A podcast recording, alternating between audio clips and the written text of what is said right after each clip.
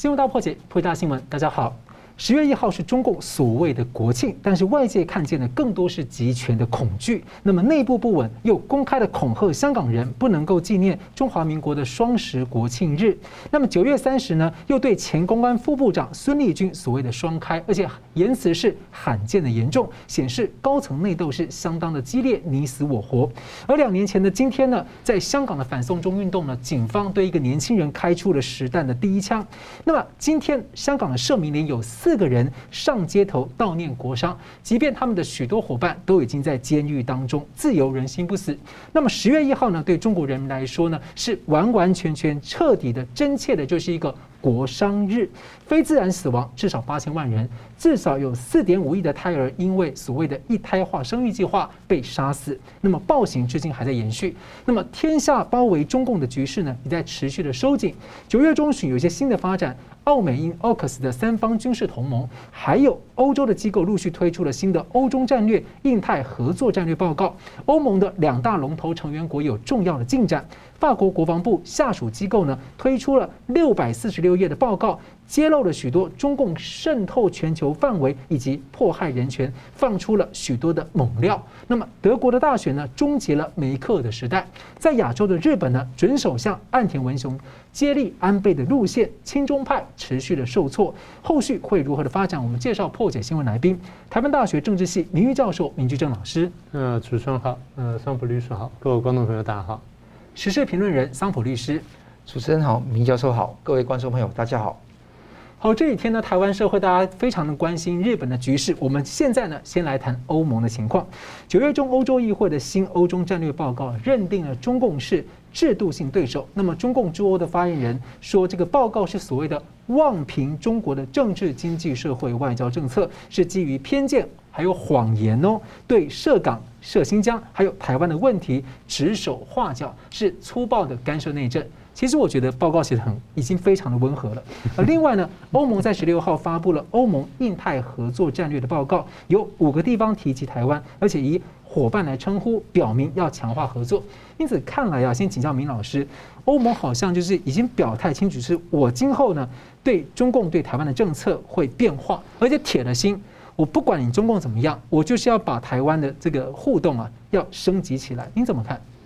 对，应该这个观察大体是不错的哈。呃，当然我们注意到这两份报告呢，坦白说有点惊讶，因为它标志了欧盟或欧洲国家呢，大概这几年来呢，对于亚洲局势，尤其对两岸局势的一个比较根本的变化。第一份就刚刚你刚刚说的新欧中战略报告，新欧洲与中国的战略报告，大概分了几个部分。第一步，我们可以看到还有几个所谓六大支柱啊，各位在那个荧幕上可以看到，呃，合作应对全球的这挑战啦，然后重视国际的这个规范跟人权呢，这点是特别针对中共的。是。第三呢，我们要辨别或者是辨认呢风险跟这个呃脆弱性，然后怎么来防范它，特别比如说生物安全呐等等。再来就是跟志同道合的伙伴建立伙伴关系。这点呢，其实针对台湾跟针对中共的，就是跟中共讲说，你跟我不完全志同道合，我跟台湾志同道合。然后再来是强化战略自主，那这句话是针对美国的，啊，再来是捍卫欧洲的利益跟价值观，这是防卫自己的，这是所谓新战略的六大支柱。那么他这边讲了说跟中共的合作了，比如说呃呃人权问题啦，哎，他请各位注意啊。他说跟中共合作应对全球挑战，他提的第一点叫人权问题，啊，这第一个，然后再来讲是气候变迁，就是碳排放的问题，是核武裁军，然后全球健康危机，像比如说这武汉肺炎，然后再来这多边组织这个呃改改革改造等等，好，这第二块，第三块他是说跟中共合作，然后呢去这个加强预警系统。那对着可能会引发大感染病的这或大传染病的这些爆发等等等呢，啊，希望说能够共同合作，然后呼吁说中共呢要开放对所谓新冠肺炎，我们叫武汉肺炎的起源的这个独立调查，这点就是呃中共跟一些欧洲国家，尤其跟澳洲呢发生冲突的一个核心点。是，然后他又表明说，我在呃我们不是有那个欧洲贸易投资协定吗？那那个时候不是因为新疆问题我们叫停了吗？他这么讲，又把这个提出来。但他说呢，在中国取消对欧洲的议会跟的欧洲的一些机构议员跟机构呢在制裁以前呢，我们不会重启这审查。那也就是说，我们对这件事非常认真的，呃，所以中共一直觉得说我用钱可以买到很多东西，现在发现不是，有些价值观大家不愿意卖的，啊，不是出售的。好，那然后再来就这么提到说要，刚不讲到跟志同道合伙伴建立什么什么，他特别强调建立五 G、六 G 的新一代技术。不符合安全标准的伙伴必须排除。有预告不止五 G、六 G 等着看。对对对，是是这样。就像当初的中兴啊、华为等等。好，那再来就是系统性侵犯人权。那他说我们很在意这个问题，他特别谴责中共侵犯人权。他说我们要人权对话，当然他过去已经有了了。我过去也批评过他们。他说我们要就制定了一些标准来衡量说我们之间的对话跟人权对话有没有进步。啊，他特别强调这点，然后举出来说什么新疆问题、内蒙问题、西藏问题跟香港问题都应该纳入，那这讲得很明确了。然后再来就台湾了，他说我们呼吁要跟台湾关系呢要再推进，啊，然后有人就出来讲说我们跟中国交往呢不能太天真，对，中共是我们重要的贸易伙伴。但是也是我们的制度竞争的对手。换句话说，我们不是国家竞争，我们是制度竞争。我们认为我们自由民主、法治、人权的制度比你一党专政制度要好，要来的进步。所以这是一个制度竞争。那中共的这种做法呢，它对我们的生活方式、对我们的价值观等等都形成了挑战，所以我们必须要加以捍卫。啊，这是第一个部分讲的。因为他也讲了这个自由世界秩序，其实这句话就讲的比较重一些。对，这句话就比较重。那就就就就我们过去讲了嘛，你不中共不断挑战以规则为基础的国际秩序嘛，这就是我们大家认可的东西。好，这是第一部分。第二部分就谈到说欧盟的印太战略，这也是过去很少很少谈到的。欧盟因为比较关切欧洲事务跟对俄国的关系，然后甚至对非洲的关系，因为他们有过殖民，对亚洲估计不那么在意。所以这次提出印太合作战略呢，也比较让人注意到。啊，劈头就想说，我们关切中共在印太地区持续加强军力的部署，然后对区域所形成威胁，特别点名了南海、东海跟台湾海峡，那这三地方呢，紧张情况加剧，而这加剧之后呢，对欧洲的安全跟繁荣产生直接影响，直接直接影响，这就很重了哈。嗯，等下我们再解释。然后他们说，他们要探索呢，欧欧盟国家探索在印太地区强化海军部署的做法。这话讲得很明白了，有常驻的味道。呃，已经有已经出现了。然后欧盟的外交跟安全政策高级代表呢，就出来讲，他说，欧洲海军的存在在印太地区十分重要。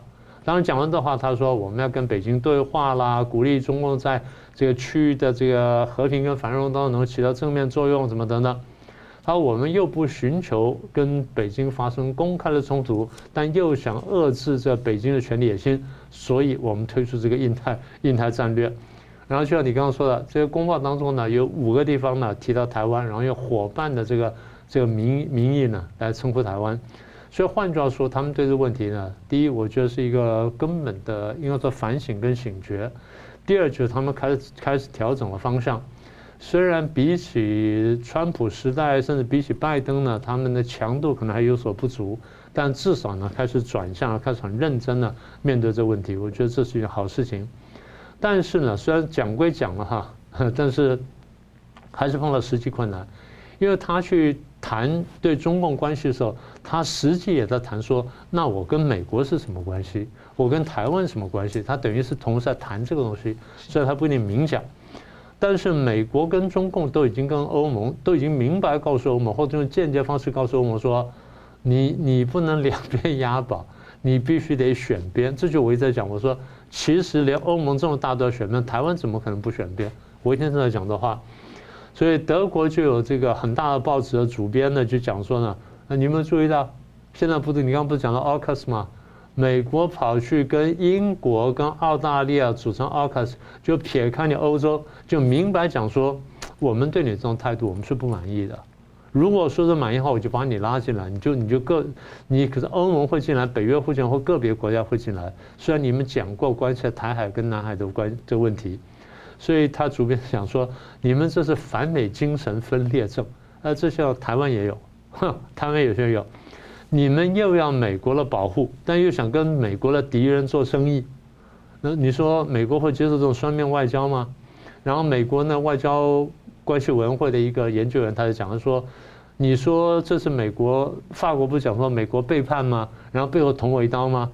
美国人讲说你法国先捅我一刀，为什么呢？你忘了二月份的时候，这个。拜登呢，跟马克龙，跟法国马克龙提出说，我们要不要搞一个美欧抗中战略，或美欧抗抗美欧抗中战线？我们要弄这些，马克龙拒绝啊。他说你拒绝在先了，那现在人家撇开你的跑去跟英国、跟澳大利亚组成同盟，那你生气什么？所以他问他说，法文的厚脸皮怎么讲？这个话是很有趣的。好，但是不管怎么样呢，好，这是美国方面的态度。中共方面也讲了，上次我们不是讲到说德国战舰这个巴伐利亚号来这边吗？然后跟一些国家在演习啊什么的，那现在还在这附近了。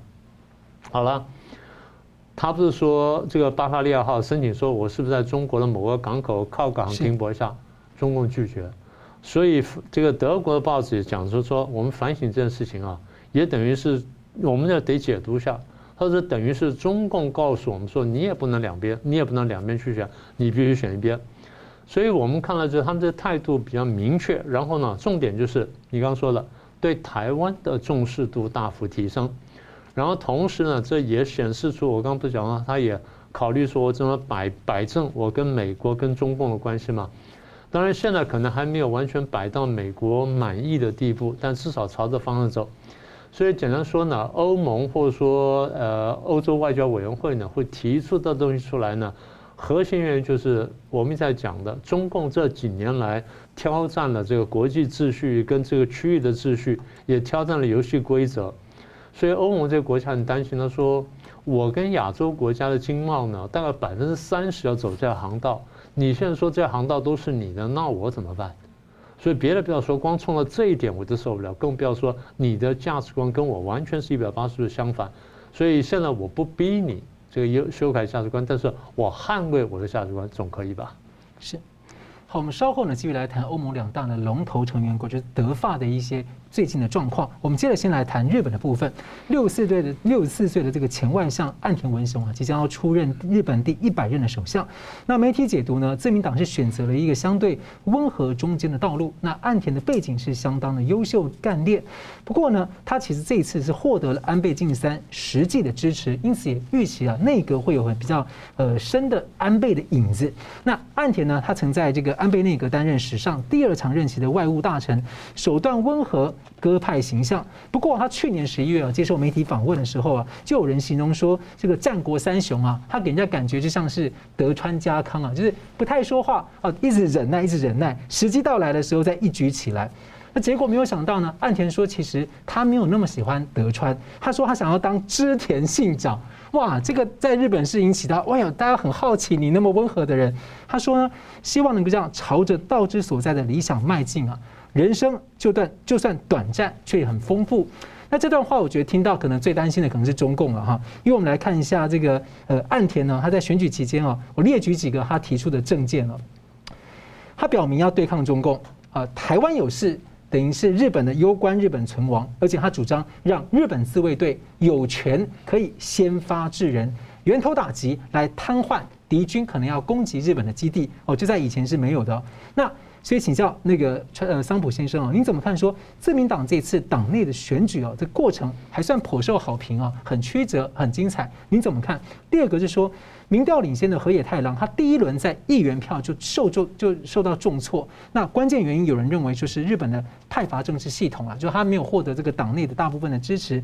所以反过来说，又有人评论说，因此相对来说，岸田文雄。后续内政外交有不少难题要做政治决断，但是他的名望跟民调就没有比较高的这个基础，所以就担心说他可能会比较辛苦一些。您怎么看？嗯，我认为岸田文雄的当选呢，我是感觉感觉到非常高兴。好，虽然你说这个综合日本在九月二十号的民调还是那个河野太郎占优，但是基本上这个结果，我相信日本的民众是接受的啊。第一个是尊重现有的内阁制的机制。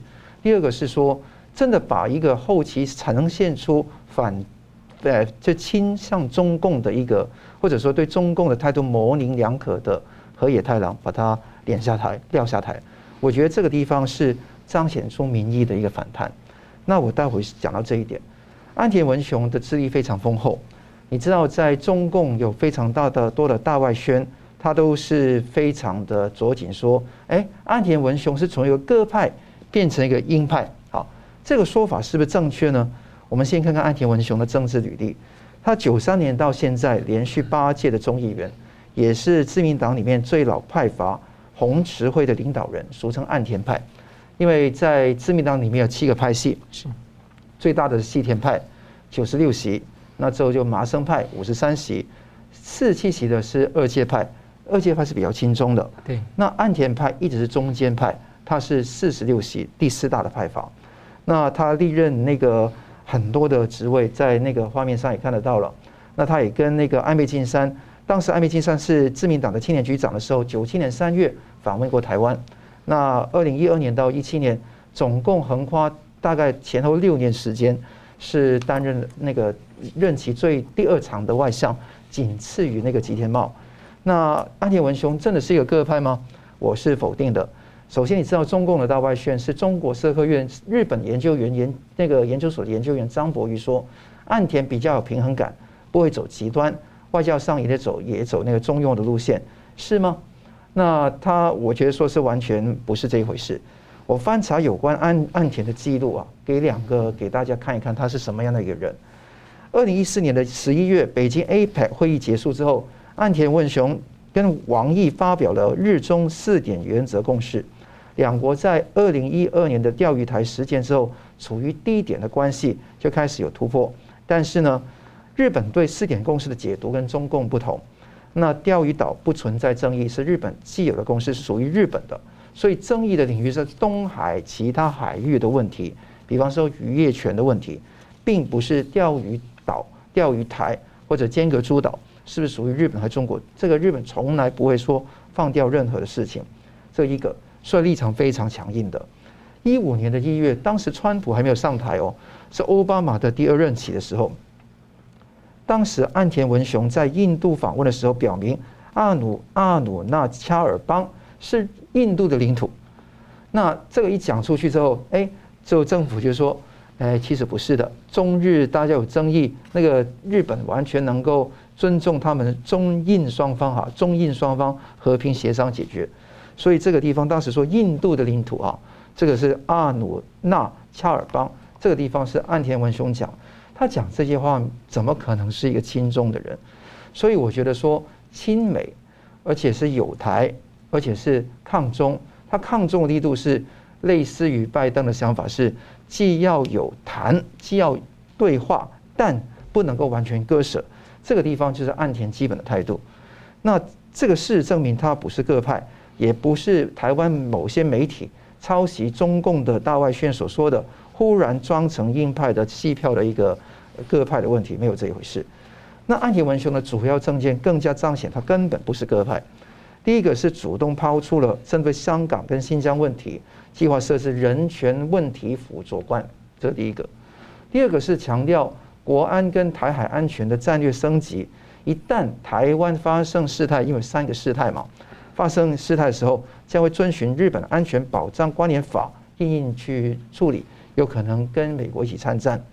第三个，同意日本国会应当谴责中国的人权问题，因为当时就回答刚刚你的一个问题，是不是因为派阀的问题导致野田啊，就导导致这个河野太郎出局呢？不是，因为这一次派阀有很多的派阀，包括。河野所属于的麻生派是开放他的所有的议员自由选票，对，这叫托派法。那这个情况，我觉得托法没有困住他们，这个第一个。第二个，我们更重视的是，呃，当时河野太郎当时被一个组织民间组织问到一个问题，要不要通过一个谴责中国人权问题的一个议案？当时四个候选人嘛，野田圣子、高市早苗跟那个啊。岸田文雄都说 yes，岸田文雄的答案就更清楚是 yes，要等待时机，这个是很元首的一个外交的一个说法。那第第四个就是这个哈河野太郎却说我没有意见，不不予置评。连野田圣子亲中派推出来的，他都说要通过，而且要在 今年内就通过。对啊，所以你看得到为什么有这样子？哎，这个很肯定是后面有些派阀的力量在那边串联，因为原先河野太郎不是这个样子的。嗯，我在九月十号上这个节目的时候，觉得说，哎，河野太郎还是觉得说反共很着力的，但为什么突然间倒呢？也跟他派阀的力量不能够完全脱离关系哈，因为也是跟石破茂，待会讲到石破茂、小泉进次郎，还有等等，还有石破茂后面二阶俊博，他们的那个力量非常有关，所以这个也形成细田派跟这个这个安倍晋三、高市早苗，还有那个岸田文雄跟他的对立，因为岸田派一直跟二阶派是有有分野的，所以这个地方。也看得到他们的那一种啊派阀的力量，但每一个议员都是自自由投票的，清心直说，所以我觉得这一次是相对公平的。另外，刚刚讲到这个岸田文雄是支持台湾加入 CPTPP，很清楚的。上任第一天，他是不应该是当选总裁第一天，他就说提出外交安全保障三项觉悟，卡布果就是那个日本说是觉悟就决心的意思，坚守民主主义，坚守和平稳定。而且要全球一起合作，要保持存在感。其实存在感这两这三个字啊，也是很日本的汉语嘛。让我想到日英国就是要英国的全球存在。对，真的好兄弟了。没错，这个存在感，因为安田文雄也跟人家嘲讽说：“哎，这个人好像很少说话。”好，这个是不是少了存在感，就透明的这样子？有这样的看法。那所以岸田的种种的表态，在路线上一定是有明显抗中的趋势，它是正优精左的一个趋势。也勇敢自信的潜能有待发挥。那安田呃，那个安田文雄看得到河野太郎失败的原因，刚刚讲到日本的民意八十八趴，皮尤研究中心都说得很清楚，反共反中很清楚的。是。那这个地方无论谁当上，河野太郎如果要吃这个闭门羹的话，他一定吃得上。那刚刚你讲到一些派系的一个问题，所以我觉得说未来情况担心的是，因为他正右金左的岸田文雄。经济会不会走上左派的道路？因为他希望福利，希望分配。那这个地方跟安倍经济学有所分别，所以在经济方面会比较左倾一点。但是在抗中共的这个地方应该没有分别。如果安田抗中不够强硬，应该是要面临被倒阁的现实政治压力会越来越大。而且估计啊，这个会延续安倍晋三跟菅义伟的路线，亲美抗中共还有友台的路线会越来越大。而且跟台湾的关系，从二月成立那个台湾专案小组，一直到现在，我觉得说台日的邦谊国交会更加清晰，而且明快，而且和谐。所以我觉得这个地方，我是审慎乐观的态度。是，好，我们接着休息一下，我们继续回来谈，在这样的一个日本呢，还有这欧洲的这个呃，就是德国终结了梅克尔时代呢，这样子这种天下为共的民主同盟的趋势会更加的强硬吗？我们休息一下，马上回来。欢迎回到新闻大破解。我们刚谈完了这个日本的变化，我们再看欧洲的一个重要国家，就是德国。十六年的梅克尔执政时代呢，终结了，还算是偏保守派，但是对中的政策跟立场呢，一直被有些质疑。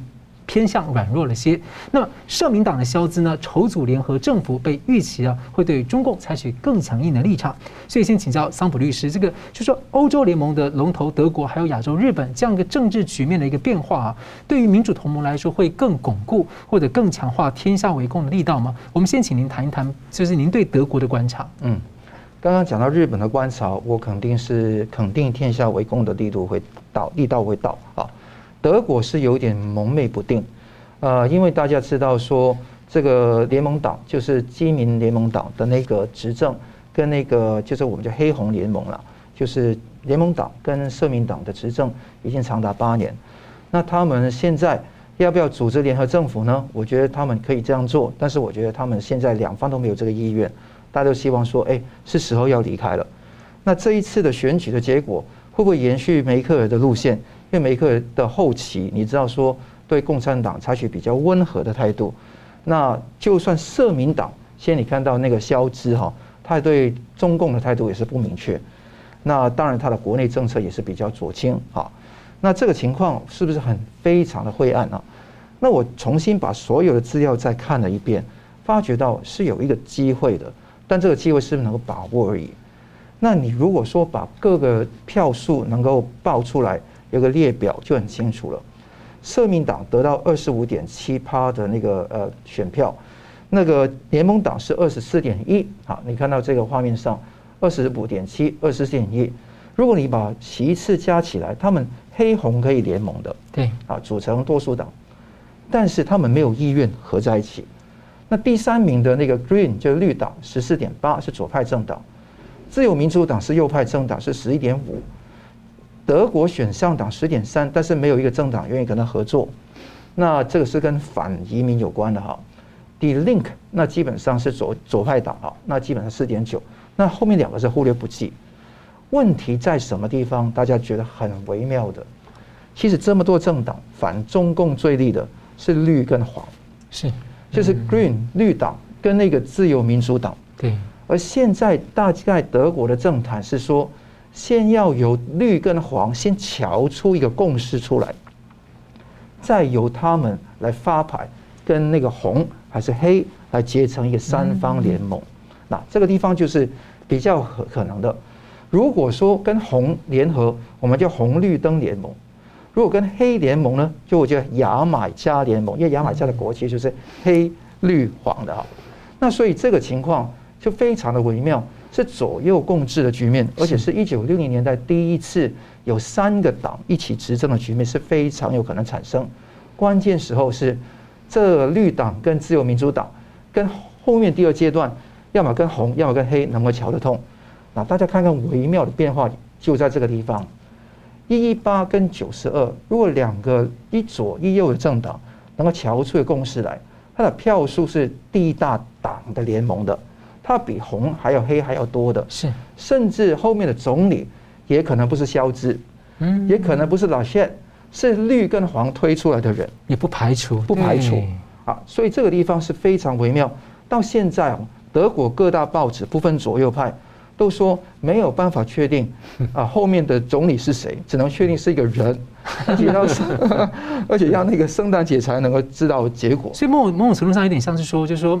就是如果德国内部的民意那种反中共的民意高涨，要求就责中共民意高涨的话，就左右就有可能放下彼此的旗舰，我们先来合作，先回应民意，能够取得一个新的执政机会。这个就是重点，民意是五十八趴的德国民众是支持抗中强硬，这个是很清楚的，就是占据了大概是绿党、自由民主党、德国选项党这个大的板块是很重要。那而且更重要的一点是。自由民主党这个右翼的政党是铁杆反共，他原来不是，是很亲共的，但为什么会这个情况？因为他的那个党的领袖叫 Christian Lindner，就是林德纳，那他是二零一九年的七月时候访问北京，之前他路过香港，跟反送中的人一起见过面，到了北京之后，就是说很多部门都取消跟他的会面，甚至跟他握手都不要，连续骂他骂了三十分钟，那这个地方受到这个耻辱之后。他发觉到跟中共可以谈，但是必定要了解，他根本是不遵守游戏规则跟国际法，绝对要强硬到底。而且在去年的国际人权日，十二月十二号，那个自民党的青年团 Young Liberal 就 Young Liberals，他们在十二个城市抗议当地的孔子学院，现在当地还是有孔子学院哦，那他们都要拆除这孔子学院。这个是自由民主党。以前很少的一个情况，那他说可以对话，但必须遵守国际法跟基本规范、基本人权、国际人自由的贸易规则、公平自由贸易是非常重要。他说人权、民主、法治、市场经济优于中国的那个国家利益，而且任何国家利益。而且在香港《苹果日报》倒的时候，这个呃自由民主党也发出了声明说，中共违约是不可靠的伙伴。那这个是黄绿的方面更厉害。他的 Annalena Baerbock Baerbock 叫贝尔伯格，他基本上是非常清晰的说，这个尤其对华为的事情一定要强硬，而且他是三番四次的提出一些跟美国，美国无论是左派右派，其实都比德国右 啊，德国相对是左啊。那这个地方他是比较靠近拜登的那个路线，那对于环保各方面的情况非常的着力。所以看到绿跟黄都有这么大的共识的时候，其实这个何尝不是一个新的共识可以提升出来？所以如果绿左右能够共治的话，我觉得说可能会牵动到整个选举的结果。嗯，那我是认为说未来的情况非常的模糊不定，大概大部分的人是赞同，呃，红黄绿啊，这是红绿灯联盟哈。嗯，那这个是占四十趴，另外三十趴是赞成黑黄绿哈。那所以基本上要赞成红黑联盟的人还是占少数。大家觉得以前没有用，没有用。所以这个地方，我希望哈，最后的结果不是在延续红黑联盟，而是真的是有一个新的局面出来。可能这样的话，整个东西就翻盘。这个是那个是不得不然的一个选举结果。明星求变，对，是。那请到明老师怎么看？呃，简单说，我我就不评论那么多德国的事情，因为德国事情刚才那个桑律师讲很清楚了。现在。呃，情势还未定哈。现在就是说，目前看起来，德国的整个民意也好，刚刚我们讲的欧洲民意也好呢，比过去更加反共，那这也是很明确的。所以梅克尔过去因为有这个，一方面是经济的考量了啊，那贸易的考量；另外一方面呢，就是因为他本人其实是德东出来的，他对社会主义什么那是有眷恋的。即便说摒弃共产党，但他是社会主义有眷恋。所以在这个意义上呢，他是略为亲中共，那这点大家都看见了。所以刚才桑律师也提到，那我想大家也都有这个认知，就是说，呃，梅克尔的亲共时代可能会过去。所以不管怎么样，将来德国的政策应该会比梅克尔更加反中共，这个大概是比较明确的。这第一点。第二点，我们刚刚不是提到了新欧中的这个战略报告吗？跟这个欧欧盟跟印太的合作战略这两份报告吗？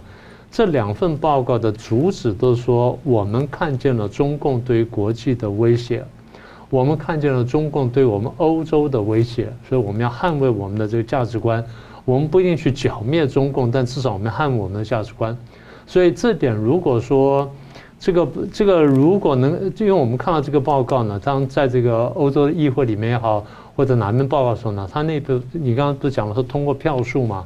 他通过票数压倒性的通过的，是五百多票对六十多票的这个反对票对四十票的弃权票，所以大概是五比一的这种这种这个，或甚至六比一这种态势。简单说，就在内部呢，在欧洲内部呢，对于反中共或警惕中共的共识是非常明确，那这也是毫无疑问的。那现在去看说德国能不能跟上来？呃，如果说刚才桑律师的分析呢，我们大家看到，不管是牙买加联盟也好，或者红绿灯联盟也好，大概我们刚刚讲说比较确定就是反共的声势会比现在要强。好，那现在就是看你呼应到什么程度。嗯，那如果说回到刚才讲那两份报告呢，那他讲说那两报的这个，尤其是印太印太合作那份报告，特别强调说。欧洲海军对于亚洲的这个亚太地区或印太地区的和平稳定重要性的话，你可以看到他们在讲这件事情，但是在讲之前已经做了，是不是这样？是我们今年年初就讲说，法国核潜艇，然后法国的这个两栖战舰、两栖攻击舰跟护卫舰来过亚洲了，进行过多场演习，然后英国的航空母舰打击群过来了，然后穿过了南海。但是不走台湾海峡，走台湾东边上去跟日本会合，然后进行演习。然后英国的护卫舰，呃，前两天吧，是才刚刚从台湾海峡过去，叫 Richmond 哈护卫舰过去了。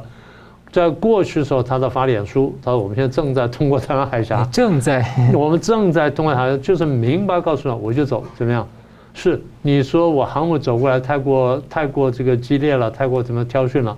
我找一条比较小一点船过来。我就是明白告诉你说，台湾海峡是公海，是大家都可以走的，不是你的内海。好，过去了。德国的巴塔利亚号，我们刚刚讲了啊，我要到，我现在来到亚洲了。然后呢，我要跟这个日本进行演习。除了我在南海活动之外，我跟日本进行演习了。然后我有自由航行什么？最后呢，他说我要停在这个，刚刚不讲说要拜访一个中国的港口吗？中共拒绝了。但是不管怎么样。哎，我德国来了，所以请各位注意啊，欧洲的三大强国英法德的战舰都来到亚洲，都去表态了。来亚洲，请各位注意，他不是挺中共，明白就讲说我打脸中共嘛。那即便有些地方跟你合作，但是在这些问题上，我跟你是完全不同的看法的，所以我必须表态。所以英国这样走过去之后呢，那等于就是 AUKUS 呢，现在他已经明确表态了，英国不是说随便一个英国，现在英国是 AUKUS 的一员。现在你可以看到是说 AUKUS 在这问题上第一次明确表态。好，那现在有人就想说，嗯，这是炮舰外交。满清末年的时候，这个欧洲各国就是开炮舰来中国威胁我们等等，是是炮舰外交。今天炮舰外交对的是流氓，今天对的是中共。因为中共破坏国际秩序在先，大家再三跟你讲，你要你置之不理，你要变本加厉，所以我们必须告诉你。所以现在我们讲的很明确，对，这是炮舰外交，但这是对付流氓中共的炮舰外交。蓬佩奥说只听得懂实力啊。那 蓬佩奥说的话是很清楚的，因为他已经跟中国打交道打这么久，他就摸清他脾气了。我们在去年的时候就预言，我们说，呃，今年呢，就二零二一年呢，南海呢会非常热闹。台海啦，然后这个东海啦，或东这西太平洋都会非常热闹。那现在呢，一步步印证我们的话，那应该这样说：大概今年这个剩下的几个月，乃到乃至到明年呢，大概都不会平静，甚至会更加激烈。好，从这里我们再引申再看另外一部分，就是说，除了说德国跟日本的关系之外呢，我们可以看到欧洲很多国家也在陆续强化跟日本的关系。那日本也伸手出去，然后各国呢也伸手回来，双方呢好像这手抓得非常密切。比如说英国，我们刚刚不是讲说，呃，英国的这个船来到亚洲，然后共同演习什么等等，然后呢上去跟日本会合嘛，跟日本会合，他做两件事情。第一件事情，他们很明确跟日本讨论说，我们怎么样子加强合作。我记得上次还是上上次，我特别强强调我说。英国跟日本是有长期友谊的国家，是英日同盟，当时是打过俄国的啊。英国哪怕是没有直接出兵，但如果没有英国同盟的话，日本是不敢出手打打俄国的，因为他出手的话，比如说我有个强而有力的靠山，所以英日之间的有长期友谊关系。那现在呢，要重申，为什么要重申？我们共同面对新的敌人了。我们不说敌人，至少是新的对手了，或新的潜在敌人了。这第一个。第二，刚刚讲了，英国的这个海军护卫舰呢通过台海，然后英国的这个航空母舰的上去，然后英国现在又宣布说，我们将来呢会有两艘战舰摆在亚洲。到目前为止呢，他们都没有公布说将来英国这两艘战舰会停在什么港口，但停在亚洲。甚至停在日本，那这点大家是没有疑问的。我补充个消息啊，这个九二八的时候，日本防卫省有证实，九一四跟九一五的时候呢，英国、日本首度进行了这个潜舰的联合训练，就是呼应到您之前讲的，就是分工，就是澳南部有澳洲的潜舰，北部日本、英国这样，哇，就是连在一起了。是，所以换句话说，大家对于从东海一路下来，然后到这个台湾海峡，到西太平洋，然后到南海这一大片海域。大家非常在意它的动向，所以现在人人都伸手进来。为什么？因为跟我们都利益相关了。所以前面我们上一题讲的那个呃欧中的关系也好，或者说欧欧洲跟着印太关系也好，它其实都是回应了一个问题。简单说就是我们怎么面对中共挑战。所以加总起来说明了一件事情：日本角色呢越来越吃重。所以前面刚刚不是讲了美日安保跟澳美英的这个合作吗？然后四方会谈里面，日本扮演的角色，我们讲过，他出去活动，所以说明这个事情就是日本的角色越来越重要的时候呢，菅义伟的表现其实不算太差。嗯，对。啊，菅义伟当然是稍显软弱，还可以再更强一点点，但他不算太差，他毕竟就是忠实的履行了他的职责，完成了他的工作。所以刚才这商律师提到的岸田文雄。那现在我们就要拭目以待，看看岸田文雄如何承继这个现有的局面，然后怎么去发展，怎么去发扬。一个内政为主的菅义伟做的还可以，现在外交优秀的岸田文雄就值得期待了。看你怎么表现。是，好，我们休息一下，继续回来关注啊。其实，在欧洲另外一个强国法国呢，最近虽然呢，他没有什么打这这，除了一般的炮舰外交之外呢，法国的军方啊，最近还对中共呢开了一个重磅的大炮。我们休息一下，马上回来。欢迎回到《新闻大破解》。欧洲强国法国呢，最近呢向中共开了一个大炮，而让中共呢是很难回应呢。到现在回应是看起来是不了了之。那法国国防部下属的军事学院战略所呢，公布了重磅六百四十六页的报告，这很可能啊是至今啊多年以来最大量的一份官方出版的这个揭露中共渗透全球的一个报告，是由大约五十名专家学者在两年时间低调的。这个调查跟撰写，而且呢，负责人呢是很小心的去避开了亲共者。这报告内容非常广泛啊，从中共对外影响力的像概念、参与者、行动、案例四方面解析，而且呢，强调揭露的是。中共而不是对中国，那其中呢，像是对台湾的这个中共对台湾的所谓的三战啊，法律战、舆论战的福州的三一基地，还有中共对台湾、瑞典、加拿大等许多国家的各种形式渗透的形式跟活动跟相关的例子，透过渗透各方的媒体，特别是华文媒体啊、社交媒体啊，还有外交人员，还有外那个海外的小粉红等等，甚至也包括了他操作舆论，在这个掩盖真相，例如呃火灾器官啊，还有这个。瘟疫掩盖疫情的问题等等的，所以那中共的驻法使馆呢，毫无悬念，他就把这份报告很快就扣上了所谓的反华的标签。不过对于内容事实呢，是避而不答。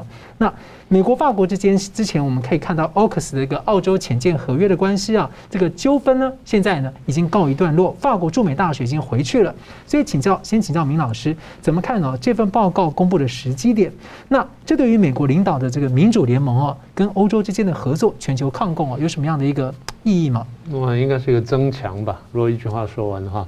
回头来看了这份报告非常有趣。那个你刚刚说嘛，是一个重磅报告，然后六百多页，五十多位学者写了两年多，然后秘密写，还避开一些亲共者。呃，简单说，他们在反省，他们在反省。呃，也就是法国，尤其是军方系统的这些这些这个智库单位呢，在反省说，我们这么多年来在跟中共打交道，我们到底了不了解他们？然后现在我们看到一些东西，我们也这几年来跟看到他对刚讲刚刚讲说对澳洲了、对加拿大了、对瑞典啦，那对一些这个东欧国家乃至对台湾、香港等等，他们这么多做作为，我们怎么理解他？我们怎么诠释他？那么也就是说，呃，法国这一批人呢，想要把他们最近这几年来看的东西，把它拼起来之后呢，拼成一个图像来，然后呢，图像去解释说，这跟我们过去认识的中共一不一样？虽然他们把它叫中国，但实际上是中共，所以这个标题叫做“中共影响力行动”。所以我把它看作呢是一个反省。那么我们回头看，在历史上啊，法国的外交有它特点的哈。呃，满清末年的时候，不是列强侵略中国嘛？那中国当时被打得很惨，所以当时呃，中央呢就问这个地方上这些大臣说：“你们跟外国打过交道的，那这些外国人到底想干什么？”他们来到这边不跟我们下跪，然后不参加我们的这个朝贡体系，他们到底想干什么？啊、呃，大概是李鸿章比较懂啊。李鸿章为首这篇讲说，是他们外交重点不太一样。英国呢就想赚钱，俄国呢想要我们的土地，法国想传教，啊，这当时归结出来重点。那你说土地很重要，对，钱很重要，那传教为什么重要呢？意识形态。他很注重就是思想跟观念或文化的传播，然后法国注重的东西，所以我们教外交，我们就说法国外交有这个特点。第一呢，自尊非常强，强到什么地步？就是我的外交希望我自主，你们别人不要干涉，有些大国不要干涉，因为我曾经是大国。那法国觉得说，我现在还是挺大的国家，还是挺强国家，虽然我可能不是第一个，这是第一个。第二就是注重价值观，就是我刚刚说的，这个满清时候他注重注重传教，连清朝的地方大臣都看出来了。现在他着重什么？他强调民主跟人权，是不是这样？是。你看到就是从一九八九六四事件之后，很多这些这些民运人士他们外逃，法国接收了很大一批。当时大家想象不到他是为什么？我说很简单，因为他注重价值观，这其实是一脉相承的。这第二点。第三点呢，他当然不是，他不说注重价值观，这就完全放弃商业利益，所以他要两边在平衡，所以他是法国，我刚刚讲到，他又希望说赚到钱，又希望说能顾到价值观。当然了，每个国家或每个领导人在不同时间的时候，他的权衡可能不太一样，但他的确把这两者拿来权衡，所以这点倒是倒是我们可以肯定它的啊。所以这第三个观察。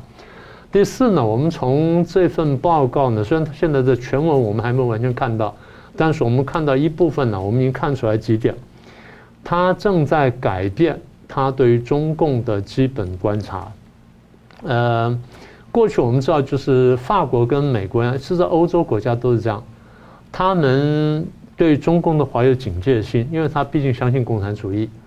但是当他开始改革开放、推动经济啊、推动什么建设的时候，大家觉得说他可能不那么共产，这第一个。第二就是，他们一直这些欧美人士一直有个期望，就是说我们是这样民主化过来的，希望你也这样民主化。怎么民主化呢？当你经济发展到一定程度，中产阶级有一定数量之后呢，你们受不了原来政权对你压迫，你就想想改造这政权，然后就民主化了。所以他们期望中国大陆过去几十年的经济发展能够带来和平演变，能够民主化。美国早年也这样相信了，川普以前这么多任总统不也都这样相信吗？现在突然发现走不通，走不通，不但走不通，就我们可能养虎遗患。所以既然走不通养虎遗患的话，那我们怎么办？这份报告谈就是问题，但他还没讲了那么多，他现在只是说我们看哪些事情，这事情让我们不舒服，比如说现在香港反送中的问题。然后武汉肺炎，你隐瞒疫情问题，然后又一趁一抄底的问题，然后这段时间你又威胁台湾，然后南海你说不军事化，你又军事化了，然后你又推出海警法，然后你可以对人的被这个民船开枪，然后你又去威胁台湾，然后又这个呃搞战狼外交，然后华为又到处扩张，要抄我们的底，然后呢你又渗透国际组织，你又在全球统战，你又搞千人计划，你搞大外宣。然后呢，还有你前面讲了，呃，活摘法轮功学员的器官啦，然后镇压法轮功啦，镇压西藏人啦、新疆啦，跟外界民主人士，所有这东西呢，请各位注意啊，不是我们大家在数它，我们现在只是帮大家列举出来说，国际上用什么标准去看待中共，也就是说，我们把这些事情都加重起来看的时候，我们觉得说，中共这政权我们不能接受。我们交朋友不也就是看这样吗？他是不是喜欢占便宜啦？他是不是喜欢背后跟人家咬耳根子啦？然后是不是会就搞一些什么不好的手段啦？或者是不是太贪钱？我们是要看这些东西，也就是我们在看人的时候看人品，看国的时候也看国品嘛。是我们不去看这东西吗？所以国品怎么看呢？把这东西加起来，就判断说他是什么样的人，什么国家。好，那这个报告里面还讲了解放军的三战，就是舆论战、心理战、法律战。简单说就是希望能够不花不开一枪一弹的就能够解决对手、扳倒对手。我们从头到尾跟大家讲说，我们说中共想要这个赤化全世界嘛，他们没有改变的想法，从来没有改变过，只是在对他情势不利的时候，他会稍微后后退一点点。当他情势有利，他说我会大踏步前进嘛，这是他一直讲的话，实际上真的相信这东西。然后这报告里面就比较详细的讲说，六百多页嘛，就仔细讲说怎么渗透海外的华人社群，怎么样渗透国际的媒体，怎么样外交上跟人家打交道，怎么样利用经济跟商业利益去买通人家，怎么在政治、教育、文化跟智库等各个领域来扩充他影响力，然后来减低人家影响力。它里面花了几页的篇幅呢，特别谈了孔子学院，过去我们也谈过。呃，孔子学院的法国还不算太多，他已经列出来，在美国多，在英国多，在欧洲一些国家多，在法国不算多，但他已经警惕到了。他简单说，孔子学院就是统战中共的统战部门，然后用汉办汉语办公室的名义，然后在全球推广影响力的一个作为，所以我们要注意它。然后他们在报告里面列举说，啊，在现在这个中共的这个三战呢，哈，舆论战、心理战什么，这三战呢，台湾跟香港。啊，是他第一线目标。那现在香港已经被打打扁了，台湾呢，现在他在积极渗透当中。纽西兰跟澳洲是第二线，然后将来就对付美国跟欧洲这些国家。那有趣的是，这份报告呢还特别注意到法轮功被打的情况，嗯，把活摘器官事情拿出来详细详细谈了，把他怎么打法轮功的事情拿出来详细谈了，把他怎么去打华呃打神韵这件事情详细谈了，然后甚至讲了华为在这些事情当中他扮演的部分角色。而这是非常有趣的，所以也就是说，这个报告呢，对于中共的这种全球统战跟扩张的这些手段呢，算是一个比较清楚的勾勒。那从外交、从商业、从统战、从文宣各方面呢做了介绍。那将来呢，我想我们还可以详细再谈一谈，因为它对台湾来说，乃至对全球华人来说呢，都是一份很重要的文献。哎老师，我觉得他大篇幅谈法轮功是很值得关注，因为加拿大前亚太司长他以前讲过说，中共打台湾的他的那个各个使馆的网页啊，还有五个嘛，打台湾的、打新疆、打西藏的等等，但是他说只有一个有两个 banner。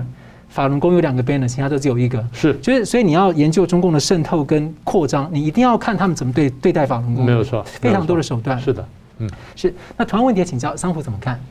这个报告是非常重磅。那出自美国的手，这些报告是非常多了。你从兰德公司一直到中国，呃，美国的国务院出了很多报告。但这个报告有些内容是值得讲的。这个报告的定位就好像明老师说的。是法国第一次我看到这么重磅的报告出来，从法国的手笔来去讲。那从四个方面，他讲到，呃，中共的目的是要超越美国，而且加注中国模式、中共模式到全球去，这是第一次讲得很清楚。三战，刚刚也讲到舆论战、心理战、法律战，而且参与的地方，党国、党政军、公司都会有，而且中共在海外扩大影响力的行动非常大。港台成为中共的政治战的第一战线，第二战线，第二个层面就是到澳洲跟纽西兰，第三个就全世界。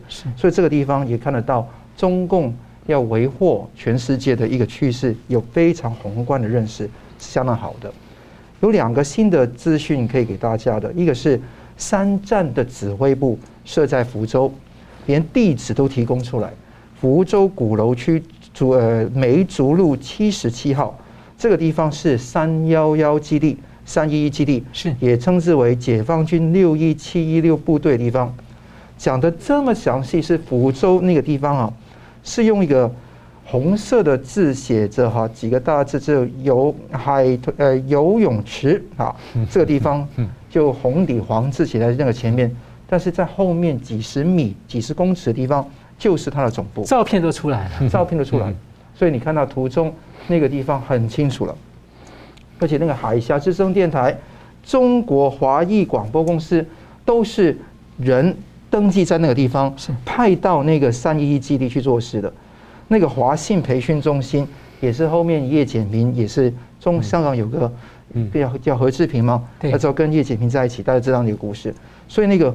华信培训中心也是跟这一群人有关的，所以这个呃，美国一个军事专家叫 Mark Stokes 石明凯，他讲说这个作用啊，三幺幺基地作用就是中国六个常规导弹旅的作用，所以非常不透明，而且是非常重要的指挥。有部分的名称，从邓长宇、宋宋海航、王树尹尹洪尹洪文等等，都是引述在报告里面。所以是有资料有证据，甚至跟台湾有关是什么？这个三幺幺基地，据报告所说，是可能是针对二零一八年台湾选举假新闻宣传宣传战的幕后黑手，而且这个地方也写得非常清楚。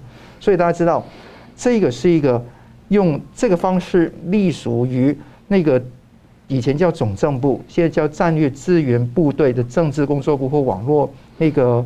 系统部里面的一个重要的一个骨干，这第一个。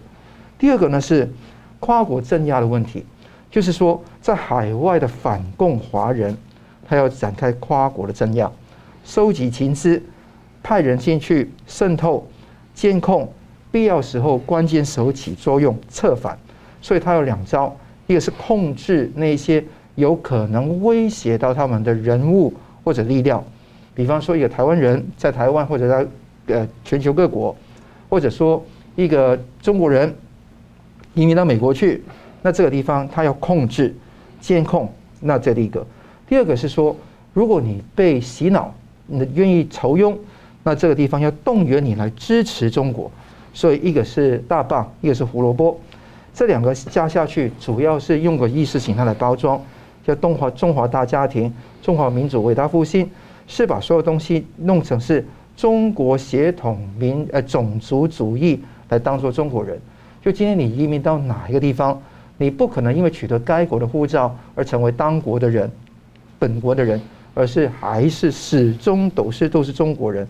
这最后的是以血统做统计、渗透、长期施压、恐吓、威胁、骚扰、胁迫、动手，甚至威胁国家去逮捕跟引引渡的一个基呃根据，所以他说是一个全球最精心谋划、最广、最全面的跨国镇压集团，是这个意思。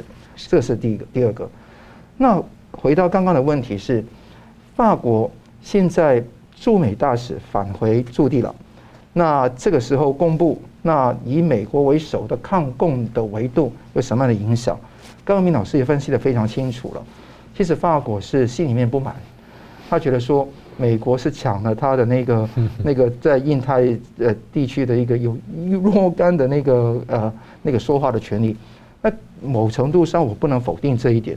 美国是全球一盘棋来打，在欧洲呢基本上是那个 NATO 就北约，在南边有 AUKUS，在那个东呃东亚有那个美日安保，美日安保也有 AUKUS 会有接轨的地方。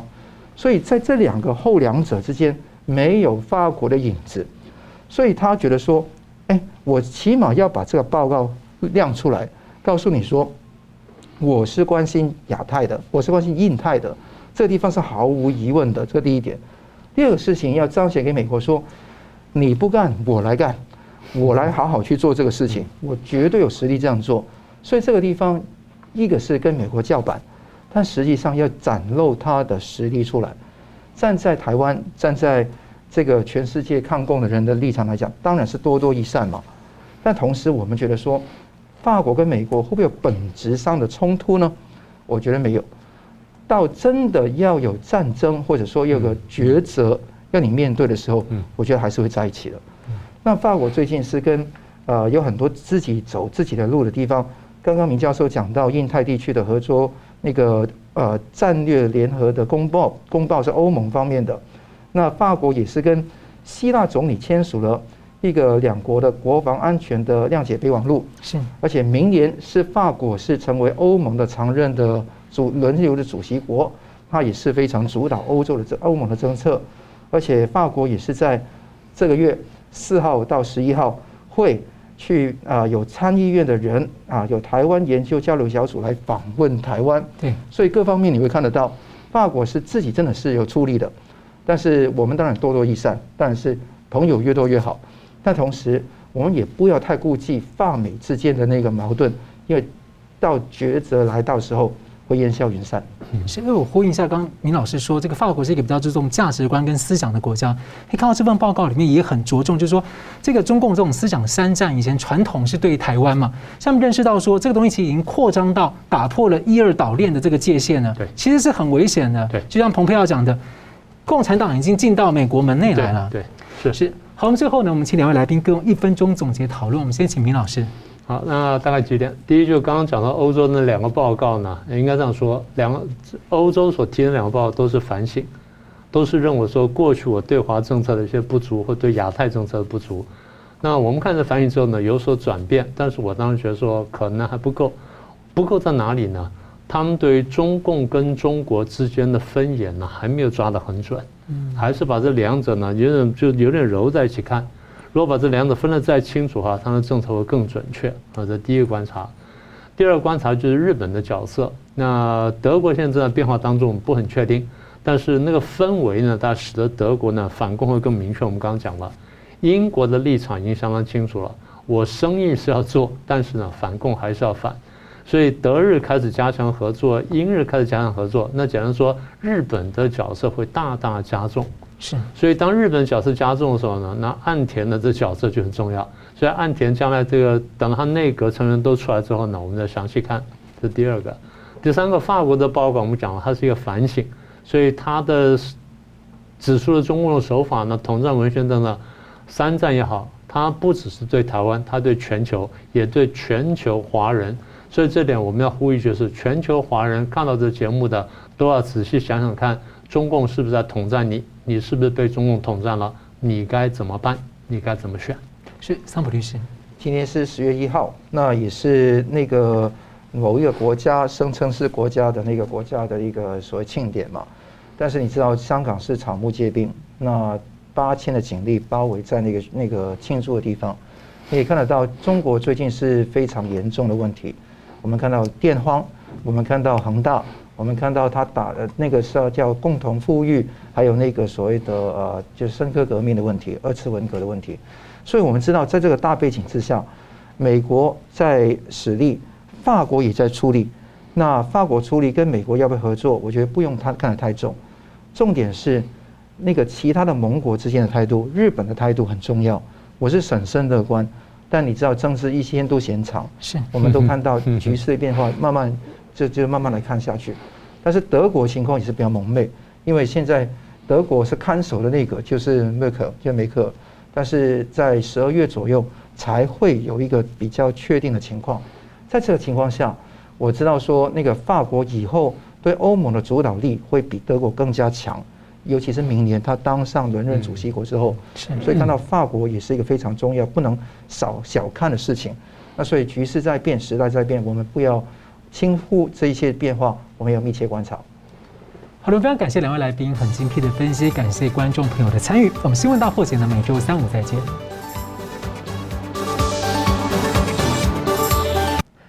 如果您喜欢我们的节目呢，请留言、按赞、订阅、分享，并开启小铃铛。那么，感谢各位呢长期对我们的支持。新闻大破解团队呢将持续为您制作更优质的节目。